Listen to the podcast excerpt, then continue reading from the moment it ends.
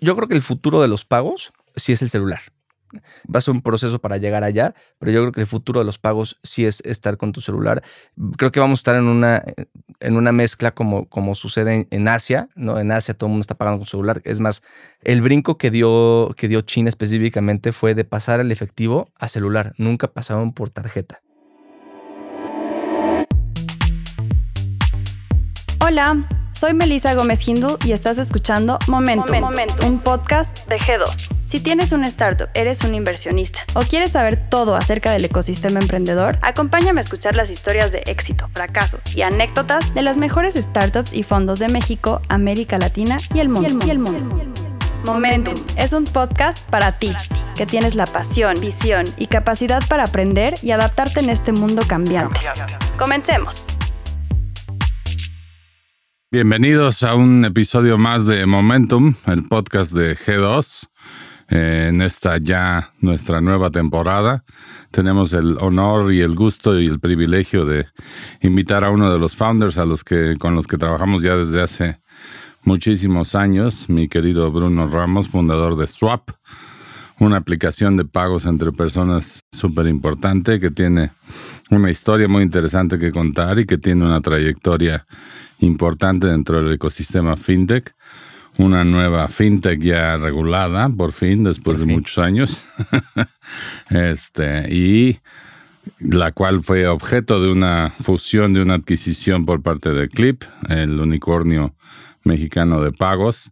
Entonces, eh, será un placer platicar contigo, Bruno. Por fin nos toca. Por fin, por fin. Gracias, Jorge. desde hace varias temporadas teníamos ganas de tenerte por aquí.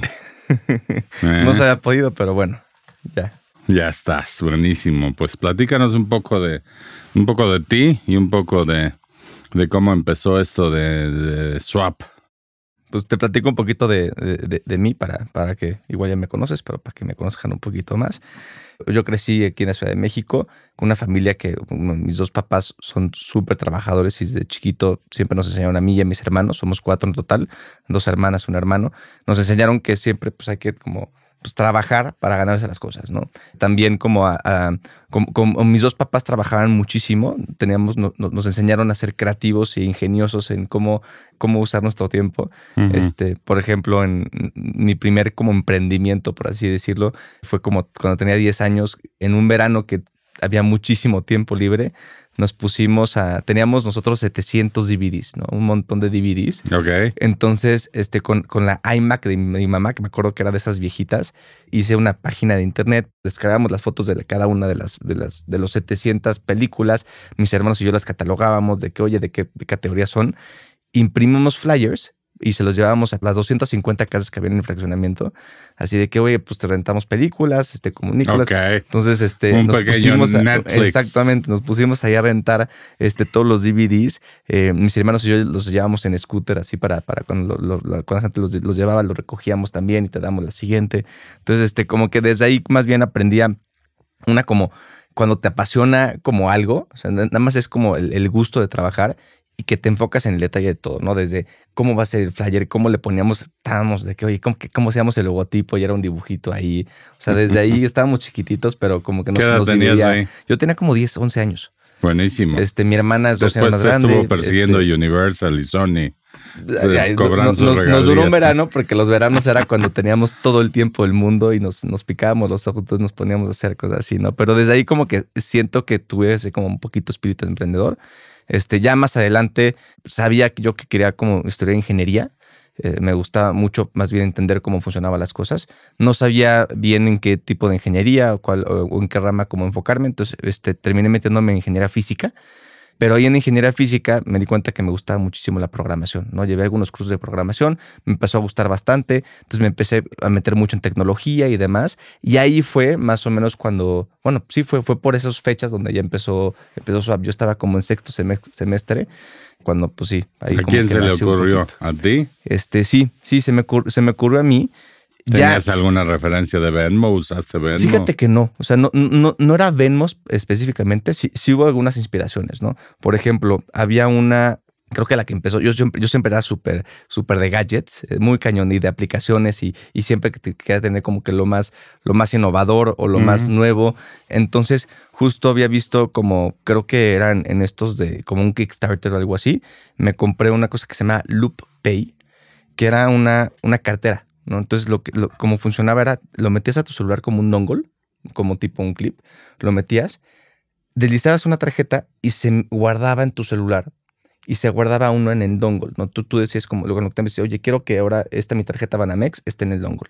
Y este dongle lo que hacía, lo tenías como llavero, en tu, pues, lo tenías como llavero, y cuando estás en una terminal pagando, le picabas un botón y simula una señal magnética y piensa que deslizaste la tarjeta. Entonces, en lugar de cargar con tu, con tu cartera, tenías esa cosa. Y a mí se me hizo increíble. Yo dije, yo tengo que tener esa cosa. En lo que flojera me choca tener mi cartera y, Tiene dije, tarjeta, ahí ya tenía sí. todo en un solo lugar. No era en tu celular, pero sí era en un solo dispositivo. Entonces me lo compré. Este, me, me- me lo compré, me dejó meter tarjetas, pero el momento que llegué así con, con mis amigos fuimos a comer y ya el momento de dividir la cuenta fue como que vean esto, se van a, se van a cuadrar todos, ¿no? Entonces cuando, cuando, cuando lo saco y le pico, lee la tarjeta, pero dice ingrese el chip.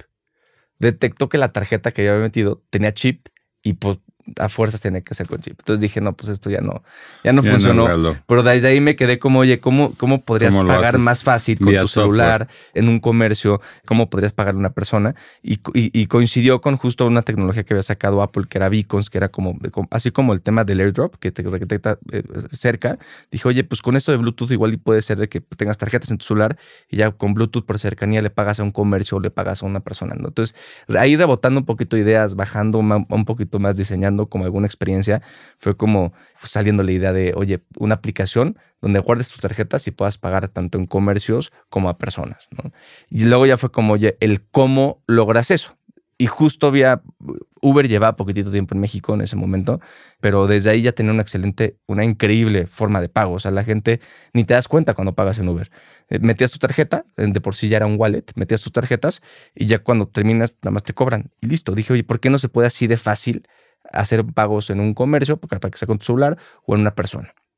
Así es como que nació un poco la, un esto la idea. estamos hablando de 2015, Eso, ¿no? eh, eh, justo, O sea, hablamos de ahorita ya 2000. suenan como trivialidades. Sí, ahorita ya es muchas como de esas un, cosas. un commodity. Ahorita es casi un commodity. Y mucha gente tiene wallets y mucha gente utiliza todo tipo de Sí. instrumentos de pago. No, pero, pero en- estamos hablando En de ese una- momento, perdón que te interrumpa, pero justo en ese momento, lo principal era cómo hacemos más fácil el pago a comercios, ¿no? Cómo que puedas pagar en celular, pero también era personas. Porque cuando, cuando intenté yo hacer también, eh, que, que ahí también salió como, oye, hay una fricción gigantesca, fue porque la única forma que tenías para pagarle a una persona es a través de SPAY, y a través de SPAY significaba que tenías que tener un token físico del banco, una banca en línea, porque las aplicaciones, ninguna aplicación del banco te dejaba hacer SPAY, dar de alta las cuentas clave, que también te la tienes que saber o tenerla ahí. Que Con 30 minutos de anticipación Ajá, en muchos bancos. En ese momento eran dos, casi dos horas.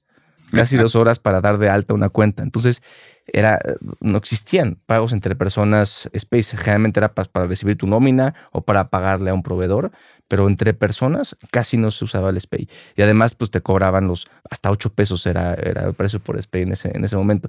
La fricción era gigantesca. Entonces dijimos, oye, si hay un, bueno, fue, oye, hay muchísimo potencial para pagos a personas también, no nada más para pagar en comercios, sino pagar en- a personas igual. Pero eso de los pagos entre personas y de los pagos a, a comercios tenía un efecto súper interesante, viral, porque también en su momento era la primera aplicación con la que podías pagar, y creo que todavía no hay muchas, pagar a tu cuate los 300 pesos que le debes de, de la apuesta del, del billar o lo que se te Sí. ocurra, y pagárselo con tarjeta. Exacto. An- es más, antes ni con tarjeta podías, o sea, era, fuerzas con efectivo. Era fuerzas con efectivo porque un SPAY era prácticamente imposible. Tenías que tener el token, entonces no se podía. Entonces sí fuimos pioneros. Justo ahí es cuando, cuando entró también Jero, mi socio. Él venía Jerónimo regresando. Él, él había estudiado su carrera, estaba terminando la carrera en Estados Unidos y justo había visto este boom de aplicaciones como Venmo que ahí todo el mundo estaba usando. ¿Por qué? Porque pues, justo era igualito, pagar de manera súper fácil a, a personas, que fue nuestro enfoque. Nuestro enfoque fue cómo hacemos que pagar sea rápido, fácil, sin fricciones, sin temas complejos, porque son conceptos que, que para muchas personas la primera vez que escuchaban un tema clave interbancaria. Yo cuando me dijeron clave interbancaria dije, está mal escrito clave. O sea, clave es escrito con V, no con B, no, no, que, no que me de Bruno, ¿no? Este, e, entonces, son conceptos muy nuevos para alguien que está apenas entrando a un, a un servicio financiero, ¿no?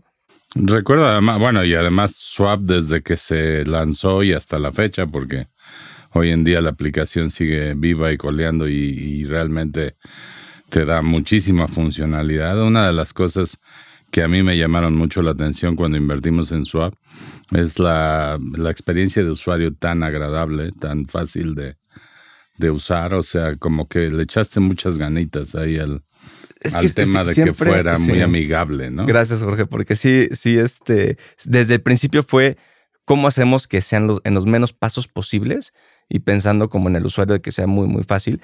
Eh, sí hubo un momento muy al principio donde al principio la idea era pagar en comercio y pagar en, a personas, ¿no? Empezamos a afiliar comercios en universidades y ahí nos dimos cuenta como sí a la gente le gustaba, pero la fricción más grande y la gente por lo que más lo usaba era en pagar a personas, porque era infinitamente más fácil y rápido que la, alternativa que tenía que era el efectivo o el SPAY. ¿no? Era mucho más sencillo, mucho más rápido. Y ahí nos dimos cuenta de la importancia de la experiencia del usuario y cómo nos tenemos que enfocar realmente en donde más estamos como agregando valor. Sí, me, queda pagar claro en, Pagar en un comercio sí agrega mucho valor, pero eh, lo que nos dábamos cuenta, por ejemplo, es que la gente ya tenía el hábito de sacar la tarjeta. Entonces, aunque quisiera pagar con el celular, sacar la tarjeta ya era como por instinto y después como, ah, ching, quería pagar con mi celular, ¿no? De hecho, pasó eso con Apple Pay muchísimo sí, Bueno, tardó mucho en pagar y sigue pasando ahorita porque sigue pasando. ya cuando quiero usar Apple Pay ya sacaste la tarjeta. Entonces dijimos, ¿sabes que Nos vamos a enfocar mejor a solamente el pago entre personas y que sea la mejor experiencia posible, ¿no?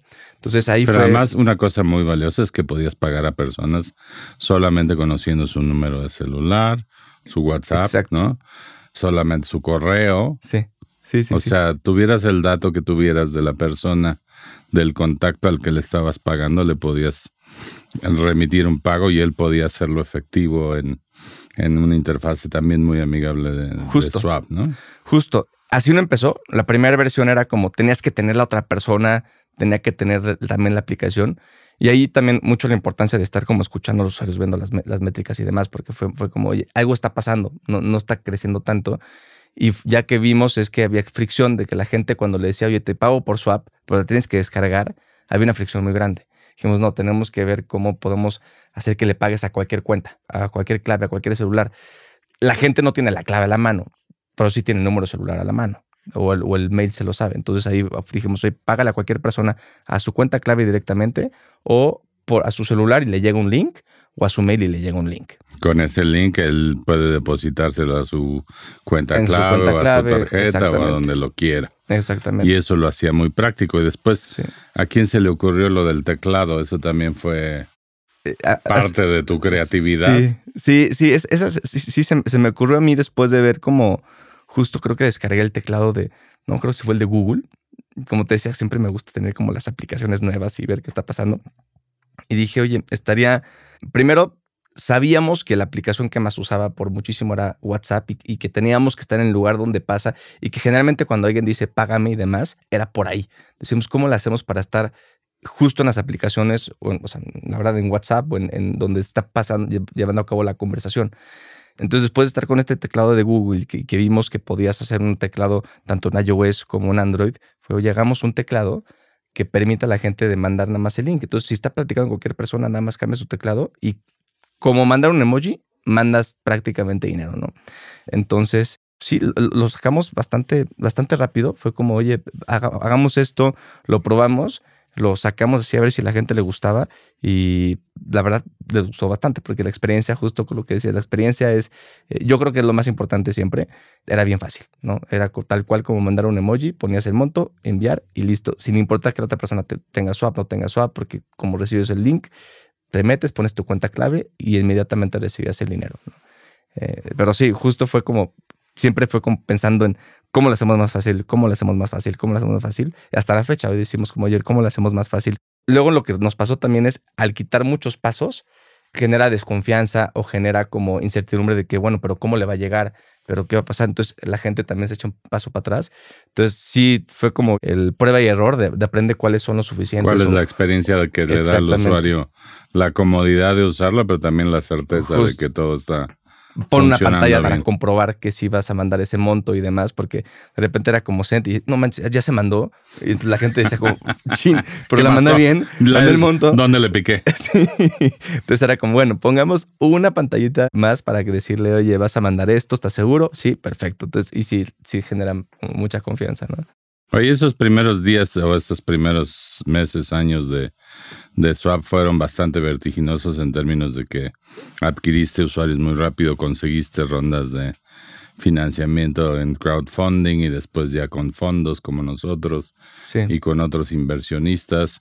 Te hiciste emprendedor en Devor, tú y Jerónimo rápidamente y poco después, ¡pum!, viene la transacción. Platícanos ese periodo previo y cómo se da esa, digamos, oportunidad de, pues, Seguramente te acuerdas, Jorge, pero en ese momento, 2015, 2016, 2017, yo creo que hasta 2019, fondos, habían pocos, fondos extranjeros no, no invertían en México. ¿No? Habían pocos fondos extranjeros y, y, habían bien pocos fondos mexicanos realmente interesados en el, en el segmento emprendedor. Ustedes yo creo que fueron de los pioneros también en empezar a invertir en, en, en este, en capital semilla a emprendedores que están empezando. Entonces, al principio, la verdad algo que, que siempre Jero y yo cuidamos es no levantar hasta que necesitemos. Entonces, estiramos la liga de, de cuándo levantar capital lo más posible, ¿no? Yo aprendí a programar para sacar la primera versión de, la aplicación, este, diseñábamos todo, hacíamos encuestas, adquiríamos comercios. La verdad, con nuestros ahorros, con los pocos ahorros que teníamos, sin contratar casi nada o, o, lo menos que podíamos contratar, para por lo menos encontrar ese product market fit. Oye, si hay interés, no hay interés. Y ya cuando vayamos con algún inversionista, le podamos mostrar algo de tracción. Oye, ya está existiendo esto, ya tiene este crecimiento, este, tenemos tantos usuarios, este va para allá, este potencial, etc. Entonces fue lo que hicimos. Ya con la aplicación en la tienda, ya con pues, poquitos, como mil usuarios o algo así, fue cuando nos acercamos con ángeles inversionistas primero, este, que confiaron la verdad, más que en el proyecto, que sí les, o sea, más bien yo creo que vieron el entusiasmo de Jero y mío. Este, echaban muy bien, ¿eh? Y, dijeron como, oye, pues estos cuates, no sé, tal vez no sé, no conozco esto de FinTech, que es nuevo porque era nuevecito FinTech, pero, pero bueno, confiaron en nosotros, en, Jero y en mí, y nos invirtieron la, primera ronda. También hubo una, como un follow-up, ¿no? Un seguimiento de esos mismos ángeles que nos ayudó como justo a hacer como esa prueba de error, en, en cambiar de cerrar la parte de comercios, enfocarnos en la parte de usuarios, mejorar mucho la experiencia.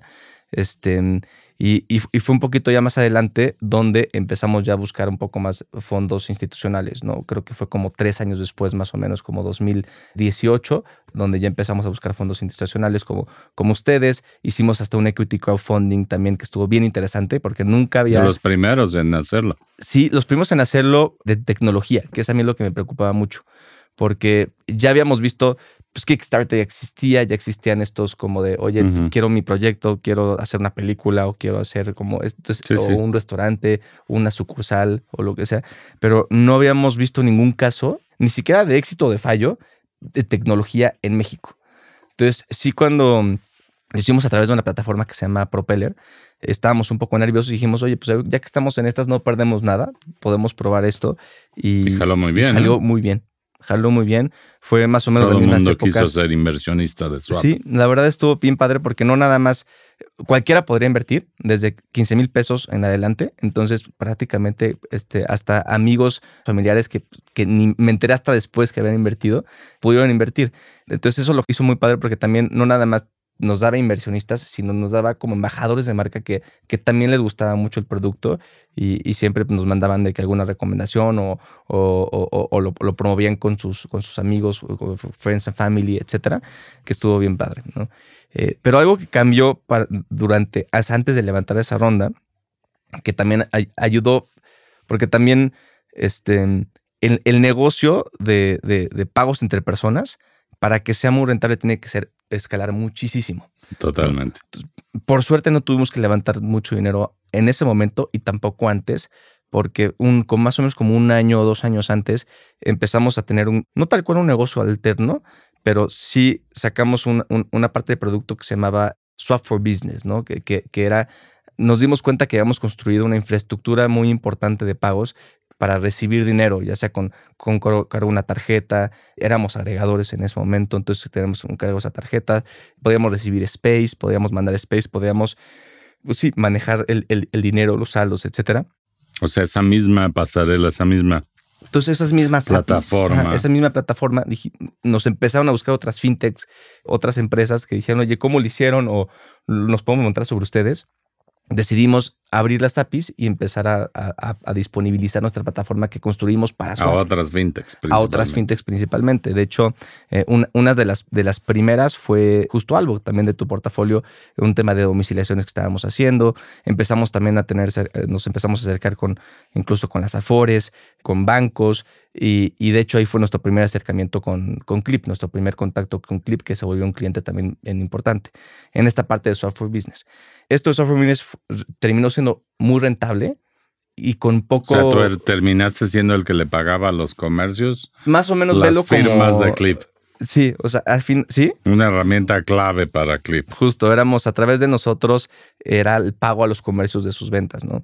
Pero un poco como veíamos este negocio era, es como el Amazon Web Services, y, y, Amazon, ¿no? Entonces teníamos como esta parte que, que, es bastante rentable, que nos ayuda a crecer, que también buscábamos crecer esto, pero ayudaba a crecer mucho la parte de usuarios y que pues, nos ayudó también a, a aplazar el levantamiento de capital y que cuando levantáramos capital no necesitáramos tanto capital. No fuera como que siempre más bien para crecer, para crecer, para crecer. Eh, entonces sí, tuvimos esa ronda. Siempre es bueno tener un side business muy rentable, ¿no? Sí, sí, sí, sí. es una buena recomendación que darle a la, a la gente, un side business muy pues, rentable. y, Oye, los de Airbnb, los, los, Airbnb vendían qué pizzas o no me acuerdo qué vendían. ¿A poco? Eh, sí, sí, hay historias de muchos emprendimientos que tuvieron que hacer otras cosas. Siempre y cuando, pues sea para la empresa, sea una rama de la empresa. Sí, claro. Obviamente. Porque sí, luego, luego hay emprendedores de que dicen, sí, tengo este, esta empresa, pues también tengo esta, pues también tengo esta. Dices, no, o sea, no tienes que tener un solo no, enfoque. Esos, no, lo van a hacer. Eso no lo van a hacer. No se puede. No lo van a hacer. Pero, pero sí, sí nos funcionó muy bien porque sí tenía mucho que ver. Porque al final, de hecho, lo, lo que empezamos a, a, ver eh, como por ahí del 2019 le decíamos el B2B2C, porque empezábamos con esto, era un negocio B2B, de, de, de, donde nuestros clientes eran, eran bancos, eran empresas, eran, no sé, hasta empresas que daban crédito o otras fintechs, etcétera. Y luego empezamos a ver que les podríamos ofrecer también el tema, nos pueden ayudar a crecer la cartera de Swap. ¿no? El, el, ecosistema de swap de la, de la aplicación. Entonces le ofrecíamos un B2B2C y así crecían, crecían las dos. Mira, yo te voy, a dar un, te voy a dar una, una experiencia nuestra. Yo llevo invirtiendo ya muchísimos años, hemos invertido en más de 50 compañías. Yo diría que pivotear o encontrar aspectos del negocio que no habías visto y que no estaban en el plan original es la regla más que la excepción. Sí, yo creo que sí. Casi todos los negocios se han encontrado con que lo que estaban emprendiendo y lo que estaban lanzados a hacer termina siendo muy diferente, pero muy positivo. Y por eso apostamos mucho en founders que puedan captar esto y digan, oye, esta pasarela de pagos que acabamos de desarrollar es muy valiosa y podemos generar valor de ella, que es lo que hicieron ustedes, ¿no? Sí, es justo, justo lo que hicimos. Y yo creo que el secreto es más bien es como tratar de encontrar eh, pues, cómo funcionan cada los, todos los pasos de, de, tu, de tu negocio, ¿no? O sea, entonces decíamos SPAY, ok, ¿cómo funciona el SPAY? ¿Quién hace el SPAY? ¿Qué tenemos que hacer para conectarnos al SPAY? ¿Vale la pena o no vale la pena? ¿Cómo bajar estos costos? ¿Cómo bajamos esos costos? Y, cómo funciona también, ¿no? O sea, el, procesamiento de la tarjeta, por cuáles son todos los, los pasos alrededor para ver, entender los costos y después ver si qué haces eficiente y qué no es eficiente. Donde hay una incluso una oportunidad gigantesca, ¿no? Encontramos el tema de la domiciliación para poder cobrarle una cuenta, entonces empezamos a ofrecer eso no había una API que hiciera eso. Decíamos, oye, ¿cómo? Entonces empezamos a pisar eso. Sí, justo tratando de entender cómo funciona todo. Cuando emitimos tarjetas fue lo mismo. Habían pocos, otros de tu portafolio, de Cacao. Mi portafolio, claro, este, también. Cacao fue, gracias a Cacao, yo creo que casi todas las fintechs en México que hoy emiten tarjetas existen. Porque por lo menos, si no hubiera sido, eh, era el único player que, que tuvo esa visión de decir, oye, esto hay que hacerlo de una manera fácil de hacer. ¿no? De, de, poder emitir tarjetas, de poder sacar tarjetas. Y sí, yo me acuerdo cuando, cuando hicimos la primera transacción de swap, ese sentimiento de que yo lo veía muy muy lejano poder estar tan cercano al servicio, no sé, al, al, oye, estar en un comercio con una TPB, con una tarjeta que dice swap, pagar y, y, que, que, o sea, sí fue un sentimiento bastante padre.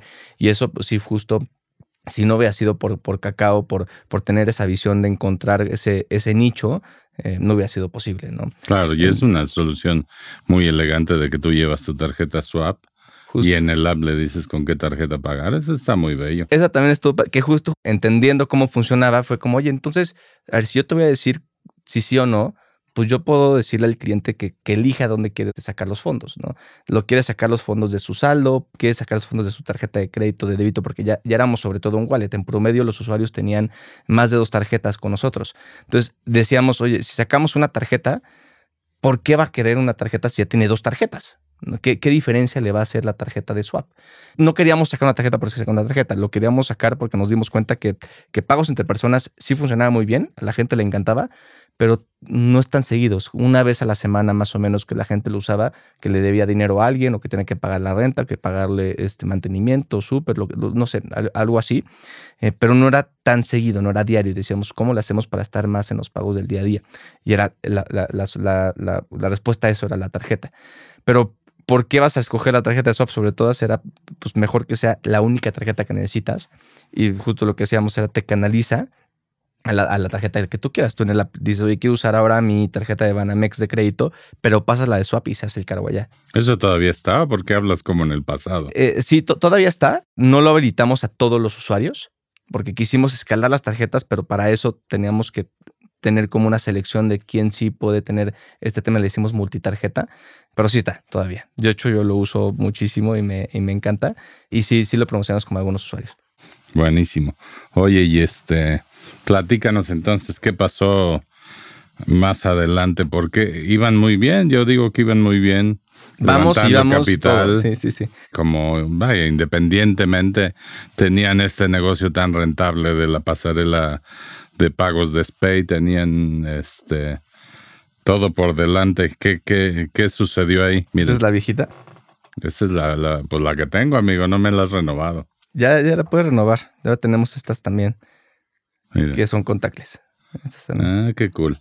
Sí, como dices, la verdad, íbamos bastante bien, creciendo mucho los dos negocios. O sea, sí vimos que empezó a haber mucho más interés por el, tema de, una cartera digital, empezó a haber mucho interés también en todo el ecosistema fintech. Entonces, esta parte de, Swap for Business también empezó a crecer muchísimo porque dábamos una conexión muy, muy rápida al ecosistema nosotros, ¿no? Entonces, nos buscaron empresas como, este, o sea, muchos de los, de los fintechs que ahorita están eh, el, en el mercado empezaron con nuestra solución de software business. Entonces, un, año clave para nosotros, donde como que definió muchísimo, y no nada más para nosotros, yo creo que para la industria en general, fue el 2019, ¿no? Porque en, 2000, en 2018 fue cuando salió la, se publicó, ¿no? La, ley FinTech. Que, Eso este, fue importante. Que fue bien importante porque las empresas que estaban operando antes podían seguir operando, pero las que no, no tenían que tener una autorización, entonces y aplicar pues antes de 2019 de septiembre, ¿no? Y aplicaste. Te... Nosotros aplicamos en 2019, pero sí teníamos como esa, estábamos en el octavo transitorio y tuvimos como esa, esa ventaja. También en ese momento, 2019, empezó a haber muchísimo enfoque en México en fintech, en temas de wallets, de fondos y pagos electrónicos, de todo esto. Entonces empezó a crecer mucho y no había forma para gente que no estaba operando en ese momento más que o aliarse con una fintech o, em, empezó el tema de fintech a service para algunos, incluso empezaron como ofrecer que estaban en octavo transitorio y demás, empezó a haber muchísimo interés y nosotros justo empezamos también a levantar nuestra, nuestra serie A, empezamos a levantar. Así es, yo recuerdo bien. Sí, sí, fuimos como a pichar a, a muchos. En ese momento estábamos trabajando muy cercano con un banco, también estábamos trabajando con una, con una empresa también bastante grande que, que, estamos en un pilotos para poder en tiendas swap en, muchas tiendas y también empezamos a tener muy buena atracción por parte de fondos. Los fondos vieron el, el potencial que tenían las dos, tanto el fintech as a service o el, bueno, no fintech as a service, pero el, el, swap for business que, que, ofrecía el servicio de pagos. el servicio de pagos y la parte de swap empezó, o sea, empezó a haber como mucha, mucha, mucho, mucho interés por las dos y, empezamos a recibir también term sheets.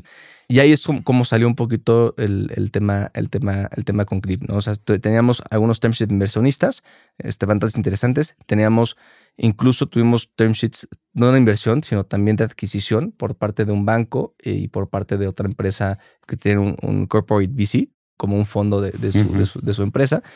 Y ya un poquitito más adelante fue cuando nos sentamos con Adolfo y con Clip para platicar un poco de la visión de ambos, ¿no? La visión que tiene Swap, la visión que tiene Clip. Y ahí fue cuando platicando fue, oye, hace mucho sentido hace mucho sentido. Nosotros no queríamos vender todavía, nos, sabíamos que teníamos algo bien interesante, teníamos muy buena atracción, estábamos en un, en un punto muy importante de la industria donde se había publicado la ley, estamos en octavo transitorio, estábamos siendo bastante pioneros, tenemos la tecnología, tenemos los usuarios, o sea, como que íbamos bastante bien. Entonces no queríamos, sabíamos que no era momento para vender, pero la razón por la que nos gustó muchísimo es que la visión que tiene Adolfo, la visión que tiene Clip, se parece mucho a la visión que tiene Swap, que es la inclusión financiera. ¿Cómo hacemos que los pagos sean fáciles, que la gente entre al ecosistema para poder crecer no nada más su negocio, sino sus finanzas personales y demás? La visión va, va, por el mismo camino y era unirnos a esa misma visión, pero ahora ya en un, en un barco más grande, apuntándose al mismo lugar, el mismo North Star. Fue una época bien divertida, mucho estrés, pero también fue una decisión que, que, ya medio que sabíamos que íbamos a ir por allá desde el principio, ¿no? Entonces este, tuvimos que tomar algunas decisiones, decirles, ah, dar, dar muchos nos y dar, dar algún sí, pero fue el camino que, que, quisimos tomar. Entonces empezamos las conversaciones, también fue, fue el tema de la pandemia, donde también tuvimos que, que, amarrar un poquito todo porque ya no íbamos a levantar capital en ese momento. Este proceso... Sí, la, la pandemia ya te tomó, digamos, con ya fusionado con Clip, aunque... Pues ya encaminados para eso. Encaminados en, viendo en el proceso legal. En el proceso, pues en, sí, en, todo, todo un proceso de ver cómo, cómo, va, cómo va a funcionar esto. Eh, el cual tenía un tremendo impedimento con el tema de tu autorización para hacer fintech. Sí, porque también tenemos que mantener el negocio de Swap tiene que, o sea, ya está operando, ya tenemos clientes ahí, ya, y, ya, y ya está en proceso, de, bueno, ya estaba en proceso de, de obtener la licencia y todo. Entonces ese proceso, pues al final terminó cerrándose como una inversión por parte de Clip en finales de 2020 que eso lo que dio es ya como generar esta alianza completa, ¿no? Entonces, a, partir de ese momento ya, ya estábamos trabajando juntos en diferentes proyectos, ya, ya, el equipo, conjuntamos un poco más los equipos, pero seguimos empezando empujando swap, sobre todo empujando para también esperando a, que recibamos la licencia que, que justo la recibimos este, en agosto de este año, ¿no? Sí, nada más como tres añitos después o algo por el estilo. Metimos nuestra solicitud en septiembre de 2019 y lo recibimos ahorita en agosto de 2022. Ay, bueno, em, menos de tres años. Sí, un poquito menos de tres años. este, sí, interesante, pero pero bien, la verdad sí, al final sí lo recibimos, pero con condicionantes. El año pasado, entonces tuvimos que trabajar mucho con la, con la comisión sobre eso. La verdad, hubo mucha apertura de parte de ellos de, de, cómo estaba y, sí tuvimos que mejorar algunas cosas de la aplicación, pero desde antes y, todo para poder cumplir. Pero sí tomó más tiempo de lo que yo creo que todo el mundo estaba esperando, ¿no? Parte por COVID, parte por cambios de la CNEB, partes por la cantidad de fintechs que era y que se tenían que, regular y el poco conocimiento en general, yo creo que de la... Y porque la misma bancaria tuvo rotación de personal y muchísimos problemas en la pandemia y todo esto, ¿no? Oye, y ahora ya eres parte del equipo de, de Clip, el, un unicornio mexicano de pagos. Sí. Que posiblemente se rumora que un día va a debutar ahí en, en las bolsas de, de, Nasdaq y cosas por el estilo. ¿Qué, qué ves a futuro con, con Clip y Swap? Pues mira, como, te decía, la razón por la que tomamos esa decisión fue porque la visión era la misma. ¿no? La, la visión se parecía muchísimo bueno, es, la misma que teníamos en, en, Swap. El fit cultural que había entre las dos empresas eh, era muy fuerte, ¿no? Entonces, como que por eso empezamos a ir por allá. Y cuando nos juntamos, pues en realidad fue como para poder impulsar las dos cosas, ¿no? Poder, nosotros estamos enfocados en personas, en, que puedan recibir, mandar dinero de manera fácil, recibir de manera fácil, como poder manejar su dinero de una mejor manera para poder crecer sus finanzas no es tan diferente nuestro cliente que un comercio. Sobre todo después que entramos y vimos que, que, la gran mayoría de los comercios en México y en todo el mundo son, son personas físicas. Son pequeños negocios Así es. que, que sí, son, son pequeños negocios que, que pues hasta tienen cuentas personales. Y, también... Sí, no, hay una frontera entre el negocio y Exacto. la persona que lo funda financieramente. Entonces ahí es donde entramos un poco nosotros para empezar a ofrecer otro tipo de servicios, ¿no? Clip lo que estaba haciendo es ofrecer un excelente, ofrecer todos los métodos de pago, ¿no? posibles para poder ayudar a, que incrementen las ventas. La parte de swap es donde puedas recibir tú las ventas o tu dinero y puedas administrar ese dinero y puedas mandar dinero también de manera mucho más fácil y, administrarte una cuenta digital en segundos, ¿no? Eh, entonces ahí es donde, donde encaja bastante, bastante bien. ¿Ha seguido creciendo en usuarios eh, swap? Sí, sí nos, nos esperamos un poco recibir la licencia antes de empezar a impulsar mucho, mucho más. Pero Ahorita sí, seguimos acelerando. Hemos crecido eh, por ahí de cuatro veces del año pasado, un año para acá. Entonces sí ha crecido bastante. Nos hemos enfocado mucho en la retención de los usuarios, en cómo convertimos, en, los unit economics también. Entonces sí, sí ha crecido todavía bastante. Sacamos una nueva versión. Muy eh, elegante. bien bonita, bien bonita, justo que, se, que, sea todavía aún más fácil para alguien completamente nuevo, que oye cómo funciona, qué puedo hacer, qué no puedo hacer, etcétera. Entonces nos estamos enfocando mucho ahorita en, en mejorar la experiencia en sí, pero sí, seguimos creciendo, seguimos creciendo la base. Y digamos que como plataforma, la Swap va a seguir creciendo dentro del ecosistema sí. de, de Clip. Sí, sí, sí. Yo, o sea, yo tengo la experiencia de haber usado Swap para pagos a, negocios. Este, y los negocios son muy contentos de que yo les pague con, con Swap. Con Swap porque la comisión me la cargan a mí. Pues yo, yo creo que el futuro de los pagos sí es el celular. Va a ser un proceso para llegar allá, pero yo creo que el futuro de los pagos sí es estar con tu celular. Creo que vamos a estar en una, en una mezcla como, como sucede en, Asia, ¿no? En Asia todo el mundo está pagando con celular. Es más, el brinco que dio, que dio China específicamente fue de pasar el efectivo a celular. Nunca pasaron por tarjeta. Yo no creo que México sea lo mismo. Yo creo que sí va a ser el brinco de, de efectivo a tarjeta a celular o, tarjeta celular conviviendo de manera, de manera junta, pero sí vamos a llegar ahí eventualmente, ¿no? Y, el potencial es gigantesco. Ahorita la, bancarización en México es bien baja comparado con otros países, comparados con Brasil incluso, que como Latinoamérica nos podemos comparar un poquito más con ellos, estamos muy lejos de llegar a esos niveles de bancarización la tendencia solamente es alcanzar allá. O sea, no, no, no hay una tendencia que, que, te diga que va a haber menos cuentas, ¿no? Al contrario, al ser mucho más fácil con la tecnología abrir una cuenta sin que tengas que ir a una sucursal, en aceptar hasta pagos con tarjeta sin tener que ir a un banco que tengas que abrir una, una terminal, etcétera, lo que hace es que sea mucho más fácil, la gente se da cuenta de lo sencillo que es lo seguro que es, porque también hay mucha incertidumbre, entonces empieza, empieza a haber mucho más inclusión financiera, empieza a haber mucho más, más conocimiento financiero y así la idea es de que empieza a haber mucho más crecimiento económico para las personas, para los comercios, etcétera. ¿Tú dentro de Clip estás en, el proyecto de Swap? O? Sí, sí, yo sigo llevando, sigo llevando Swap.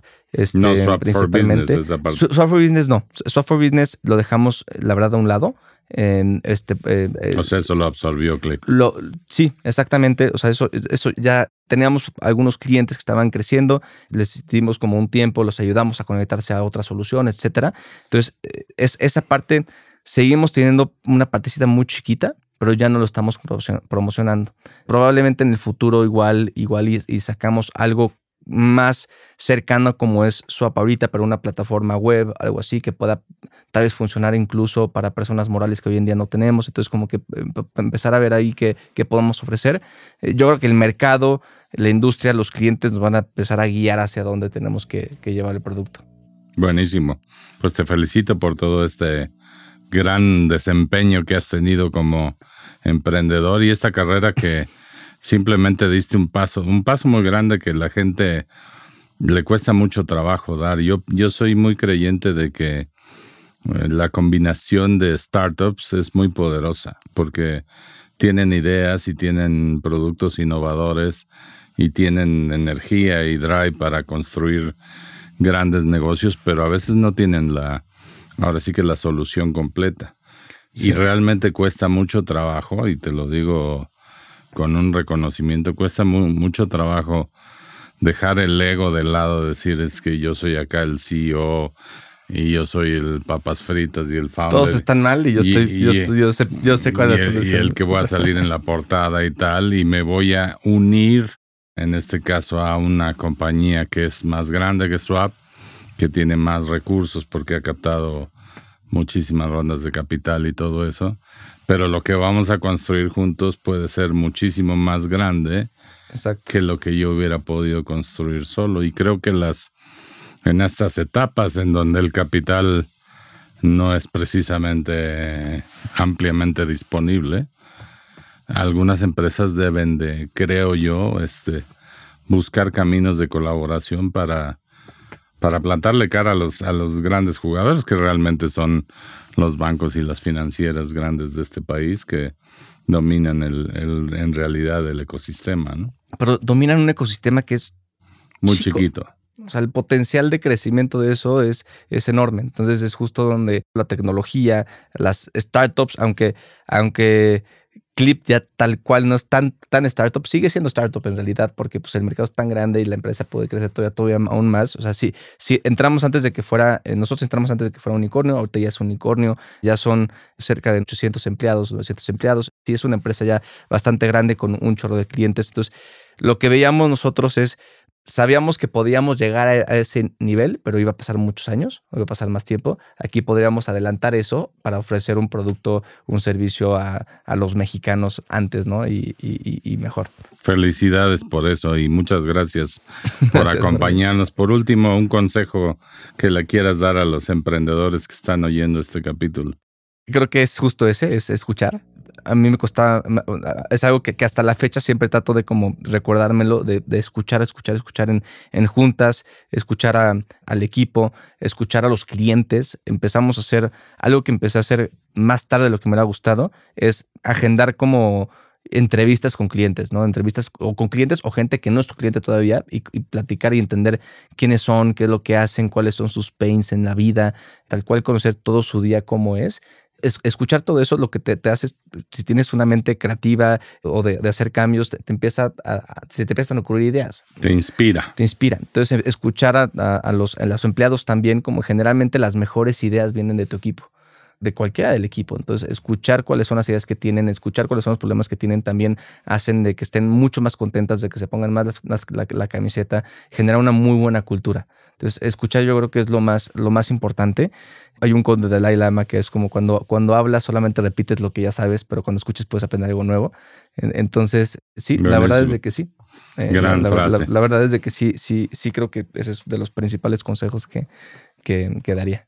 Pues te lo agradezco mucho, Bruno, y les agradezco a todos ustedes que hayan escuchado este capítulo de Momentum, el podcast de G2. Les recuerdo que hay que suscribirse en las plataformas de Spotify, Apple Podcast, en YouTube también estamos. Suscríbanse al canal y síganos. Hablamos con emprendedores, con fondos, con personalidades del ecosistema emprendedor y si nos escuchan, como dice eh, aquí Bruno, estoy seguro que van a aprender cosas muy interesantes. Gracias. Gracias, Jorge. Innovación. Innovación. Visión. Visión. Fundraising. Fundraising. Rondas de inversión. Rondas de inversión. Venture Capital. Venture Capital. Expertise. Expertise. Estrategia comercial. Estrategia comercial. Momentum. Momentum. Yo soy Melissa Gómez Hindu y esto fue Momentum, un podcast de G2. Acompáñanos en el próximo capítulo para escuchar más pláticas del portafolio e historias del mundo del startup.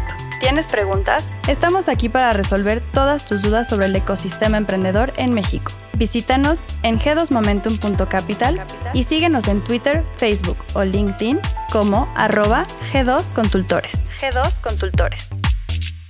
Este podcast es grabado y producido en los estudios de Nodalab en la Ciudad de México. Para más información, visita nodalab.com.